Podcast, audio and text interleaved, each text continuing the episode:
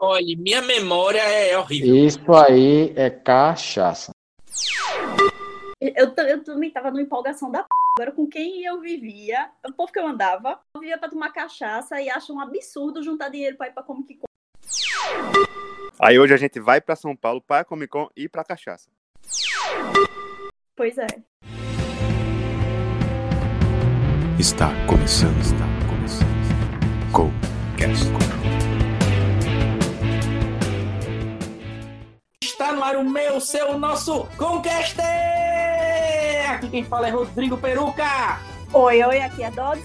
E aí, galera, aqui é o Felipe.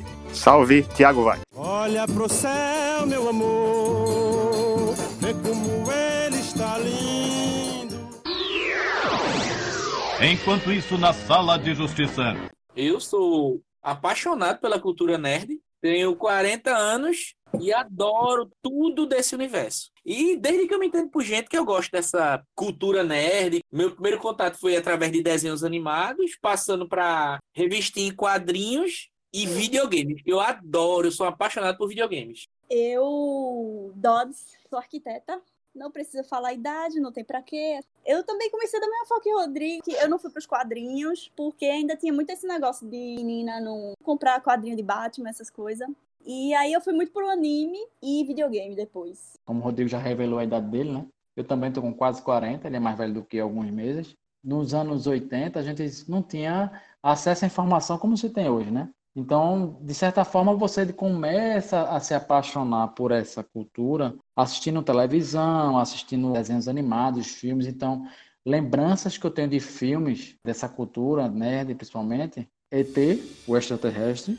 Tenho muito essa lembrança de meu pai alugar a, a fita, a cassete e levar para casa para assistir. Tenho a lembrança de assistir Star Wars, que meu pai tinha gravado também, que passou na Globo na época. Ele gravou os três episódios e assistia em looping comigo na televisão, no videocassete.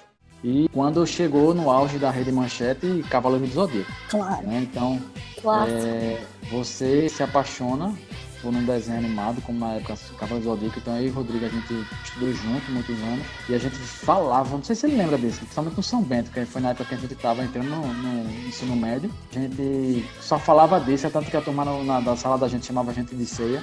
Tu lembra? Lembro? Bullying dos anos Ramon. 90.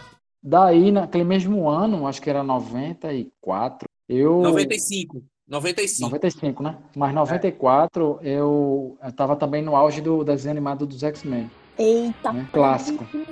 Então foi quando eu comecei a me apaixonar pelos X-Men e a gente tem um amigo que me apresentou o quadrinho. Então eu esperava ele comprar o quadrinho para depois que ele ler, ele me emprestar. Só que toda vez que ele comprava, ele me demorava duas, três semanas para me emprestar o quadrinho. Então a partir desse momento eu disse, sabe um negócio, eu vou começar a comprar um meu. E eu não parei. Até 2015, que foi o ano que meu filho nasceu, eu comprava todo mês uma média de 10 quadrinhos. E Batman, meu amigo, tu comprava Batman também? Batman é um assunto polêmico. Eu só comprava quando a história dele fazia parte de uma saga e que precisava ler, infelizmente, a revista dele para poder entender a história como um todo. Isso é um absurdo. né? coisa que Batman é um herói do. Olha, Não dúvida disso, ele é um bom herói, sozinho. Né? Como vai ser dito e, e escu- escutado por todos em algum momento, eu vou falar como sempre: Batman é um herói superestimado.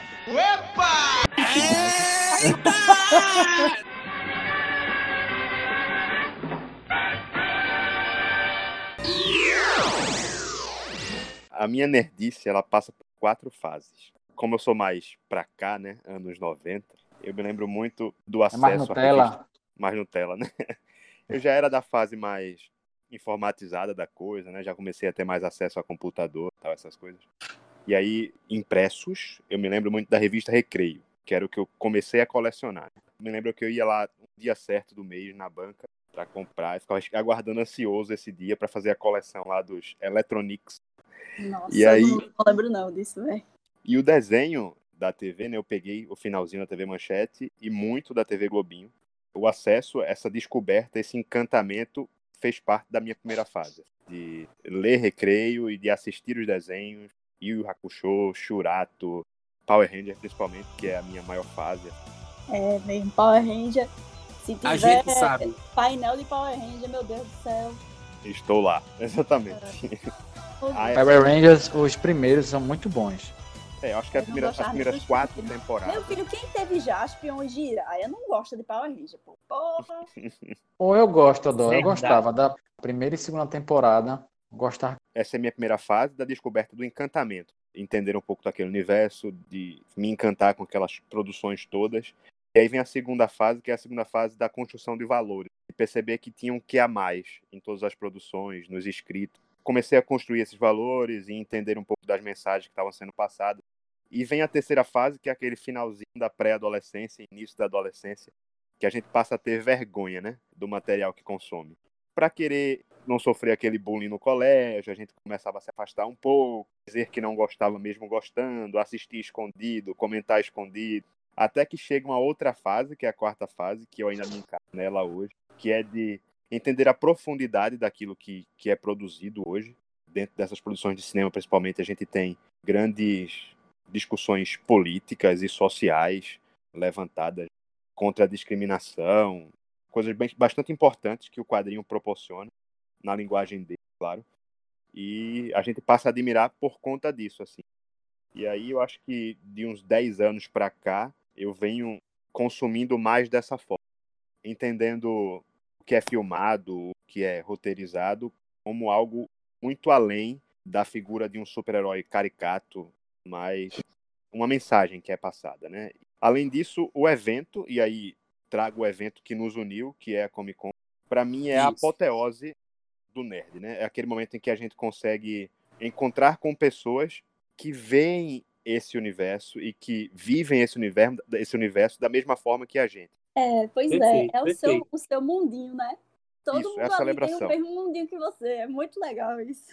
Exatamente. E aí a gente se encontrou, nós quatro nos encontramos por conta disso, assim, essa afinidade através das obras, através das produções, se encontrar. É, e, e eu, acho, eu acho isso muito massa, assim, porque acho que todo mundo já passou por isso, né? De isso que tu falaste, Thiago, de dizer assim, eita, eu gosto disso, mas eu tenho vergonha de falar, porque o que é que vão pensar? Né? Isso. Todo Então, mundo tem uma história dessa. Eu, eu nunca mundo. passei por isso. Eu nunca Dodó é passei. exceção.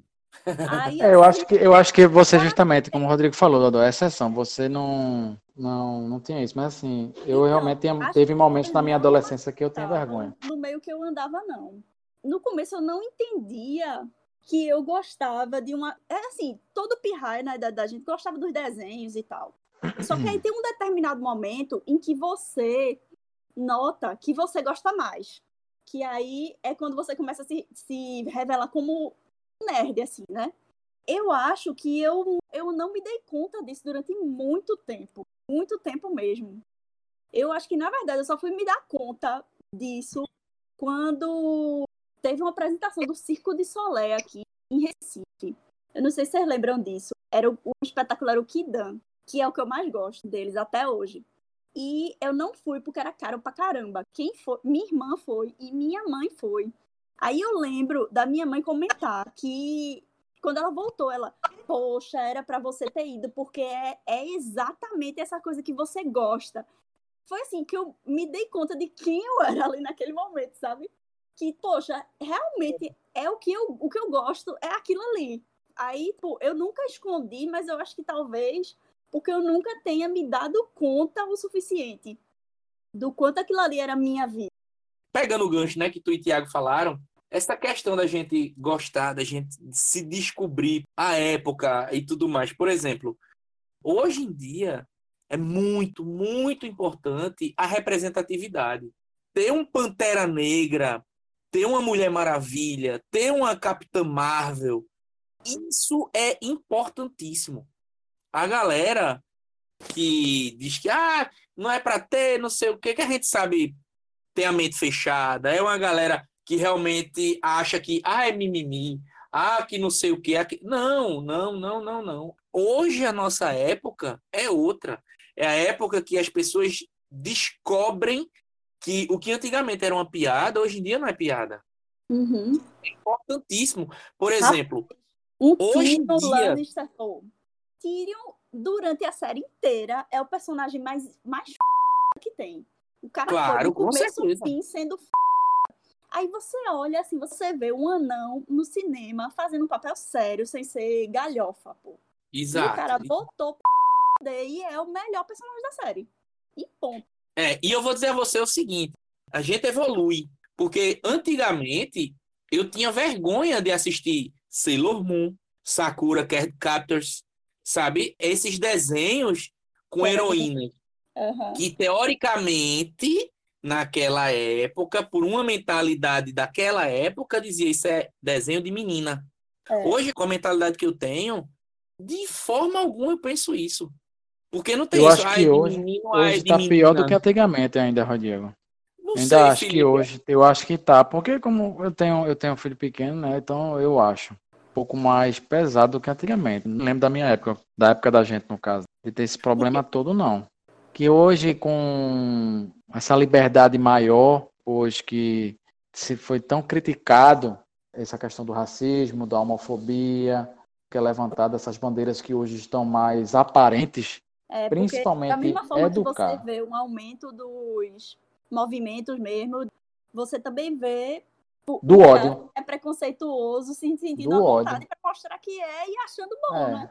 O que eu vejo muito também nesse debate é que hoje em dia, com acesso à informação e com uma quantidade de pessoas preconceituosas que falam coisas absurdas, eles não se sentem sós, não se sentem acuados. É. A partir do momento que tem uma pessoa que diz: ah, aquele negro pesa tantas arrobas, né? Ah, aquele cara tem a cabeça chata. Ah, a mulher tem que ganhar menos. Aí tem um Uhum. monte de gente que segue. Eu não queria dizer pensamento, que isso não é pensamento, né? Quem- Esse rótulo, né? Esse rótulo. esse rótulo, é- é- é- enfim. E hoje em dia, com o acesso à internet, com Twitter, Instagram, isso que a gente vê, essas pessoas elas fazem muito barulho, né? Isso. Qualquer eu um lembro cria demais, um eu perfil lembro- lá, né? Um perfil com uma foto qualquer e um nome qualquer e fala besteira quanto quiser para atingir o outro, sem filtro, sem freio. Perfeito. É, e esse perfeito. negócio de criar bots também, que você vai Isso. Mas hoje em dia tá muito mais fácil. impulsionando essa a desgraça. O cara fala até dizer chega e ainda faz um monte de bot para ir lá exaltar ele. Por isso que eu digo assim, sabe? Quanto mais representatividade tiver, melhor. E eu, Porque e eu, a gente sempre viveu com nossa representatividade. Pessoas brancas e tudo mais, tal. Aí vem um Pantera Negra e faz o que fez, coloca essa representatividade. Eu não posso falar porque eu nunca senti um racismo na pele, mas eu, eu imagino, eu tento imaginar o quanto que é importante para um negro ver um T'Challa ser o principal e todo o casting ser de negros. Isso é espetacular. É. Um vilão que é branco, pô. Entendeu? Aí, assim, é importante isso hoje em dia, a gente ter. E isso que vocês falaram antes, esse debate, ele aparece na cultura nerd. Só que aparece pra gente que acompanha há muito mais tempo. Sim. A gente Se você for cresceu. prestar atenção direitinho nas coisas, porque tem nerd que não presta atenção nas histórias dos super-heróis. Exatamente. Felipe falou agora há pouco que os X-Men, não sei o que, não sei o que. O que são os X-Men? São pessoas que sofrem preconceito por Um grupo de excluídos poderes. que se reúne, né? Exatamente. Exatamente. Ou seja, é uma representatividade. Isso. Entendeu? Isso que a gente vê nos X-Men. Aí a gente vê Star Wars. O que é Star Wars? É exatamente o combate contra uma ditadura, contra É. um fascismo. E a galera, desde sempre que tem isso na cultura nerd.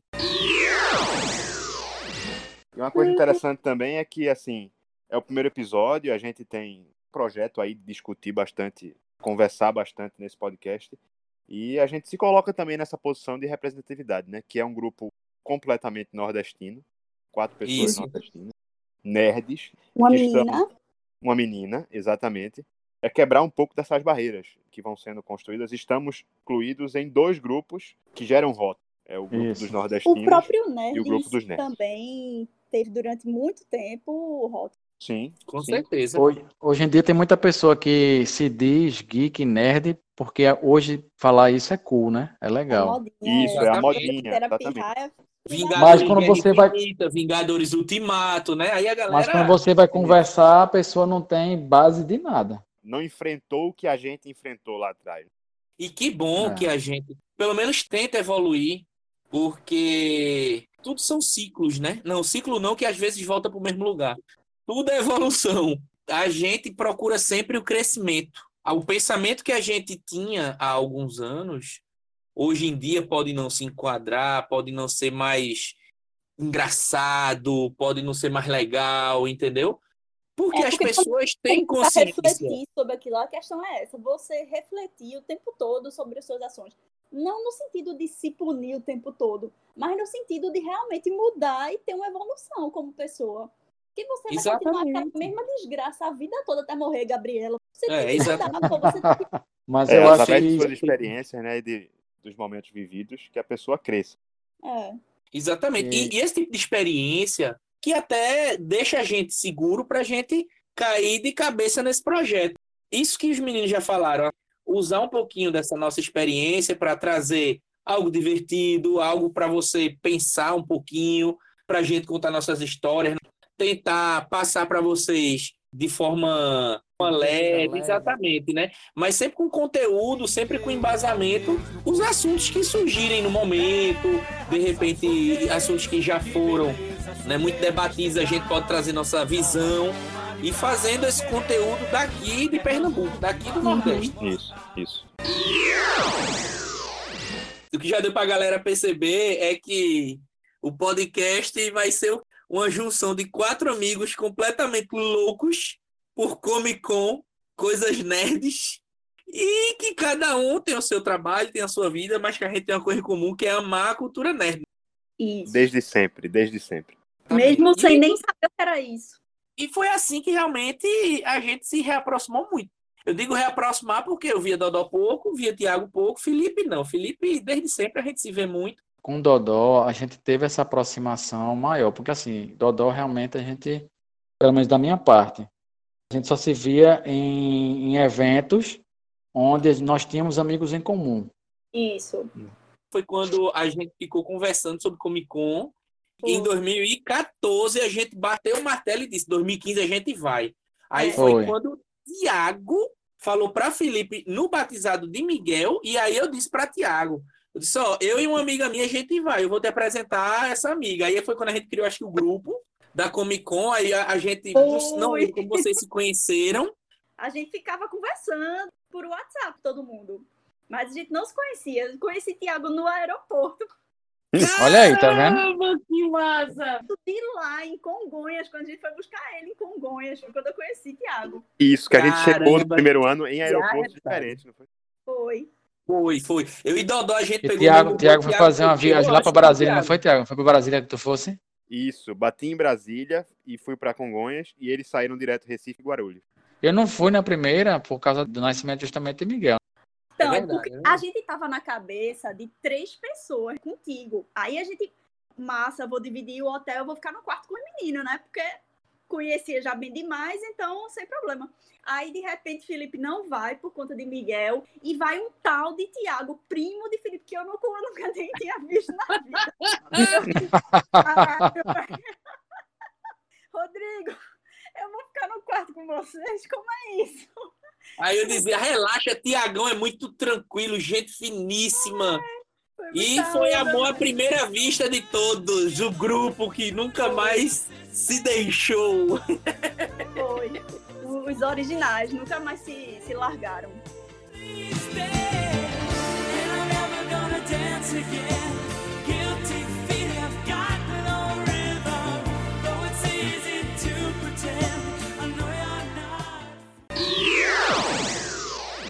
Aí depois disso, pronto, a gente foi para CCXP 2015, 16, 17, 18, 19 e por E conta do coronavírus, esse ano a gente não, a gente foi para a CCXP Tour aqui em Recife e a gente não foi para desse ano porque não vai ter, né? Não vai porque não vai ter. Mas vai Iremos- ter o Cruzeiro, meu bem. Vamos para o Cruzeiro, com certeza. E quando retomar a CCXP, a gente volta. Lá estaremos. Então, especulações para ver se vai ser online, não vai ser online, vai ser que Olha, a gente sabe que a San Diego Comic Con vai ser online. Então, pessoal da CCXP, o pessoal já fez uma super live, né, com vários convidados. no dia da já- toalha. Exato, que a gente até conversou achando ou especulando, que esse é o termo da internet, então vamos usar muito esse termo, especulando que poderia ser uma prévia para uma futura CCXP online. A gente está no aguardo da Comic Con de San Diego, que vai ser totalmente Muito online. provável, muito provável vai ser, vai ser online. Eu acho que eles vão esperar, eles vão esperar Comic Con San Diego, porque eles vão querer, de certa forma, hoje em dia nada se cria, tudo se copia. Que é isso, nosso podcast é totalmente inédito. A gente não está nem imitando, nem copiando nenhum dos podcasts que a gente escuta e a gente ama de coração. Salvador. Jamais.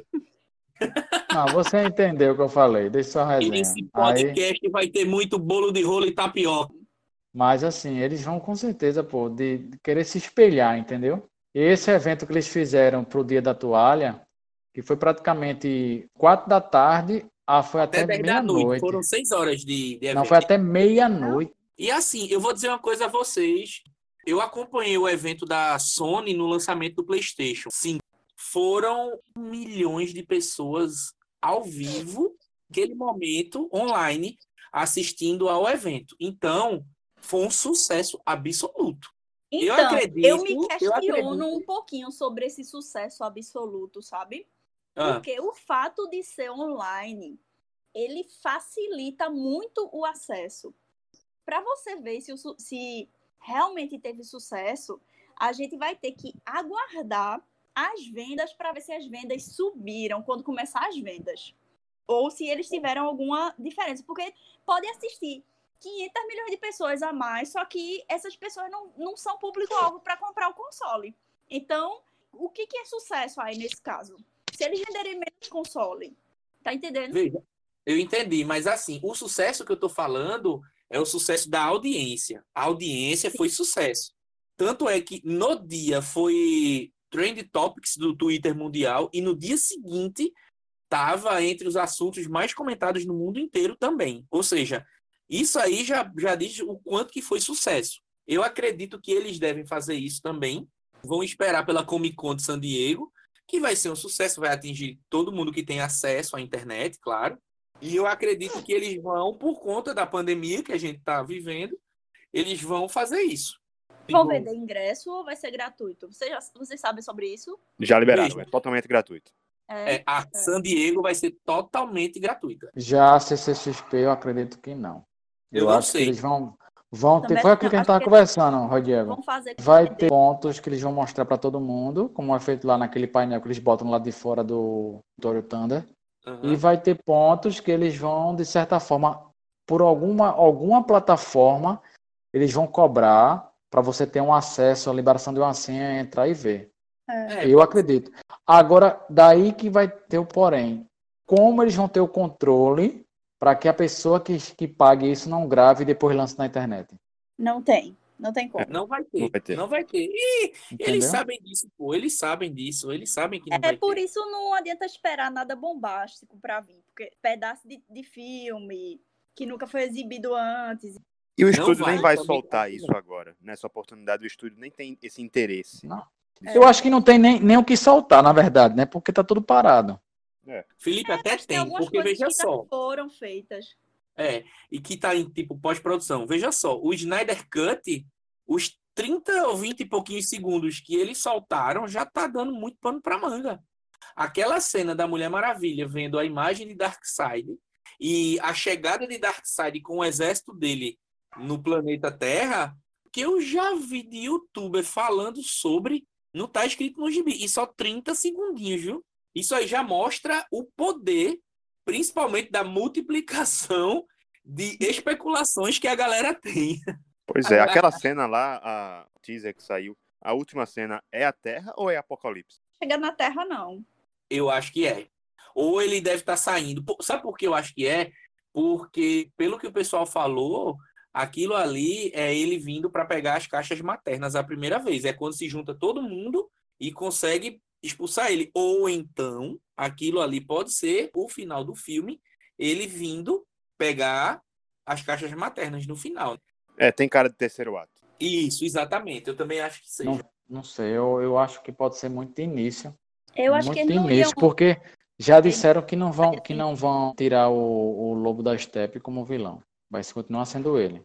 É, mas aquela cena final, eu acho que já não vai ser o Lobo da Steppe, já vai ser com Darkseid. Porque pelo que eu li, o pessoal comentando e tudo mais, aquela cena ali, Mulher Maravilha, ela alerta de spoiler, hein, galera? Mulher Maravilha, ela vai decapitar o Lobo da Steppe e a cabeça dele vai rolar para o portal dimensional nos pés de Darkseid. Aí Darkseid chega, dá um cacete em todo mundo e leva o Superman com ele. Porque ele vai controlar o Superman. E aí é onde Vai ser uma- aquelas vai ser especulações do Round one. Fight. Flash com Tu acha que Flashpoint e tudo mais. queimar esse cartucho todinho num filme só? Eu Não, espero. é isso que eu tô dizendo, vai ser uma porque você não vai ter continuação. Aí tu vai ficar na ansiedade. Vai, Aí é que não, tá. Ó, veja só, eu não acredito que eles vão fazer um milagre, entre aspas, de melhorar a história. A história já é aquela. O que vai acontecer é, eles vão ter pano para manga e vão ter como provar para os investidores o seguinte: olha a questão da audiência que deu aqui no HBO, É. né? HBO Go ou HBO É, Max, eu não lembro agora. Se, se der uma p... audiência, isso vai ser uma tapa na cara desses investidores. Fica mudando as porcarias dos filmes. Quando bota um diretor que quer seguir tudo direitinho, que quer fazer como manda o figurino, os caras tiram porque não vai dar audiência. Bota uma coisinha adolescente. Aí dá aquela deu. E espero que tenha uma p... audiência pra esses caras pararem com essas.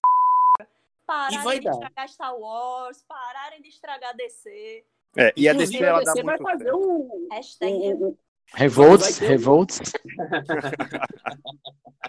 A DC ela dá muito certo nesses projetos que são individualizados, cada um no seu universo, sem precisar de uma grande união, enfim, de um grande momento que una todos os filmes ali. A gente vê o resultado do Coringa, por exemplo, no cinema, que surpreendeu todo mundo. E assim, eu acredito plenamente que existe essa possibilidade, e inclusive é uma carta na manga que a DC deve ter, de seguir um próprio universo nas séries, na TV. Mas ela já faz parte. isso. Ela já faz isso. Já. em parte, A, TV, a, TV, a TV é totalmente a parte do, do cinema, Tiago. eu falo com esse É. escalão agora, esse escalão agora, essa galera que tá saindo do cinema. Porque, por exemplo, a gente não vai mais ver Ben Affleck no cinema como Batman. Mas é possível Não que a gente veja não, novamente na série, entendeu? Numa sequência de filmes, ou então numa parte 2 do Snyder Cut lá na frente. Veja, eu vou pontuar duas coisas que tu falou aí. A primeira, eu concordo em partes com o que você falou, porque em partes? Porque é só a gente ver o universo da DC nas animações, que teve agora Guerra de Apocalipse. Funcionou como universo cinematográfico da DC, aliás, universo de animações. E o segundo ponto, eu acredito que a gente pode sim ver um Ben Affleck novamente como Batman, que é justamente isso que a gente está debatendo, desde que haja o sucesso que, na minha humilde opinião, eu acredito demais que vai acontecer com o Snyder Cut. E tá todo mundo fechado com o Zack Snyder. Que, Uhum. Com o Zack Snyder, né? Assim, Os fãs Jason Momoa nem se a fala. galera do filme tá. é só você ver o, o hype que esses 30 segundos levantou, eu acho que foi maior do que toda a Liga da Justiça. Tô sentindo isso, entendeu? Sim, sim. Agora só tem um grande problema para lidar aí, que é a questão da mistura dos universos. Porque a gente vai ter é, individualmente tratados no cinema a Mulher Maravilha e o Aquaman, principalmente. Tem o Flash ainda em rumores, a gente não sabe se vai rolar, se não vai rolar. A gente já tem um novo Batman sendo apresentado. Uhum. E aí, essa mesma galera vai ser tratada lá na HBO Max, o Snyder Cut. E a gente não sabe É. como é que o estúdio vai dar com isso. Né? Mas eles têm uma carta na O manga chamada o Flash. que tá fora do filme é o Batman. Só que o Batman é bem mais novo, então esse filme que ele tá fazendo agora pode ser tratado como um filme do Batman antigamente, não o Antes, Batman exato. atual. Eu só espero que não apresente a origem do Batman de novo. Pelo amor Não, de vai Deus. não, vai não, vai não, vai não. Pelo que o pessoal tá falando, isso aí já É vai mais- ser tipo um ano depois. Um ano, Isso. alguns anos depois. Batman ele- ano dois, ele- né? Eu acho que eles têm uma carta na manga gigantesca para rebotar tudo. que é justamente Flash Ah, e mas- Flashpoint. Vão rebotar tudo não, pô, porque eles vão perder a Mulher Maravilha, não vão. Na boa, Bom. não vão perder a Mulher Maravilha, não. E o outro, o Superman já tá todo soltinho pra fazer outro filme. Eu acho que algumas coisas vão continuar. Aquaman vai continuar com certeza.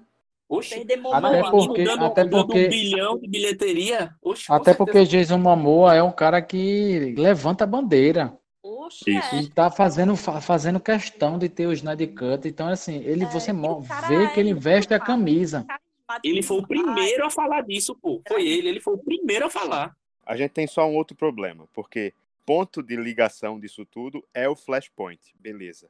Mas vocês lembram daquele episódio que a gente teve recentemente com o Ezra Miller, que se queimou legal na internet lá depois de agredir uma. Mas por mim, pode tirar ele, pode trocar o Flash. Aí seria como foi o Hulk. Do nada aparece um outro ator fazendo e a gente esquece. E tu sente falta do, do ator antigo? Eu não Eu lembrei agora, falta. Foi Não, eu não sinto é, falta, mas é aquele negócio. sabe- É um ator que, que tava trabalhando ali só com captação de movimento para um CGI, diferente do Flash. Não, veja só, o, o essa veja só, o filme do Hulk, que foi com Edward Norton, ele não é só o CGI. Tem muita parte com ele, principalmente o início do filme. É, E o final do essa filme que deixa aquele gancho cara, quando ele tá na floresta da Amazônia. No final do filme ele tá na Amazônia. Sim. Mas no assim, final, como isso- Amazônia. É, ele tá na Amazônia, no final. É, ele vai pro Rio de Janeiro. Ele, parece que ele começa no Rio de Não, Janeiro. Começa ele no começa Rio, no começa no Rio Rio. e no final ele tá na Amazônia tratando os índios ou alguma coisa desse tipo. Como também passaram-se muitos anos, né, até conseguir os Vingadores 1, você de ninguém certa forma dá uma esquecida. Pode acontecer também isso agora com o ator do Flash, né? Porque já tem quanto tempo já o Liga da Justiça? Já tem três anos, né? Ele foi legalzinho, mas ele não despertou nada. Não, eu achei ele muito fraco. Eu achei ele muito No fraco. filme, como fraco, não. muito fraco. Ele despertou fora.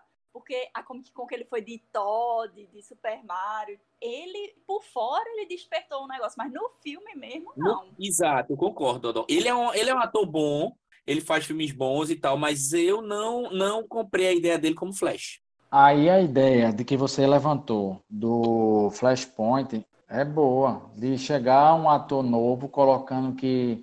Porque assim, a gente tem mais de um Flash, né? Tem Barry Allen, tem o Wally West, que são A os, gente tem um que são os Flash, de os meu realmente são esses dois. Né? Flash mesmo são esses dois. É o Barry Allen, que é o primeiro, e o Wally West, que é o segundo. Então, se esse do filme, por exemplo, da Liga foi o Barry, quem não garante que o Flashpoint seja com um ator que faça o Wally West, entendeu? Perfeito, E que perfeito. fez, Achamos a ele, saída. fez a, ele fez a modificação total, voltando no tempo para poder salvar a mãe dele. E daí já tem a desculpa para poder tocar tanto o ator do Batman quanto o ator do Flash. A DC, ela tem uma carta na manga. Para qualquer coisa que ela quiser, ela vai jogar o Flashpoint. Eu fico na ansiedade, querendo assistir esses filmes e agora com essa pandemia, nem tão É, cedo ela vai poder Maravilha já nada. adiaram de novo, né? Outubro agora. para outubro. Tava para agosto. Eu vou ser bem sincero, viu? Se eles quiserem ter uma bilheteria boa, esse ano não vai passar, não. Adia. A bilheteria desse assim, filme vai ser muito, público. muito ruim, pô, se eles lançarem É. esse ano. Tanto dela quanto de Viúva Negra. Desses filmes que são esperados. Vai ter aí aquele dos Eternos no final do ano, que tava prometido para acho que para novembro. Isso. Não- bicho, não vai rolar esse ano mais, não. Rapaz, eu acho que esse filme dos Eternos vai ser bom demais, Júnior. Vai, vai ser espetacular. Vimos lá, né, uma prévia e foi espetacular, sem edição, sem nada, só aqueles efeitos básicos. Eu queria só Praia que eles sensacional. lançassem um trailer. Um trailer, para poder o cabra aquecer o coração um pouquinho. Então, mas na se Comic ele Con, San Diego trailer agora e demorar muito pra sair por causa dessa pandemia, velho. Se fosse eu, eu É. segurava um pouquinho o trailer também, viu? Mas Não, vamos soltar, Mas não. eu vamos acho que soltar. nessa, nessa San Diego Comic Con online a gente vai É. ver muita coisa. Vai. Pode A gente ser tem que que lembrar que estúdios vivem em constante batalha. E a gente vai ter um evento específico da DC Comics para apresentar Batman, certamente com material novo, trailer, para falar mais de Snyder Cut, para falar do Dos futuro jogos. do universo, dos jogos, de tudo. Então, na San Diego Comic Con eles vão ter que soltar alguma coisa, porque o público que é mais voltado para Marvel vai estar sem, sem pano para manga, né? sem nada para discutir. E a gente tem filmes prontos. Viúva Negra tá pronto, Os É. Eternos pronto, em pós-produção. As séries, Todas É, as séries, exatamente. E as os animações, mutantes. Isso. os velhos episódio- mutantes é Dodó. Os velhos mutantes, né? Porque faz Os tanto tempo que eles já deixaram de ser novos. Disse que o filme não vai mais se passar num hospital psiquiátrico, ele agora vai passar na clínica geriátrica.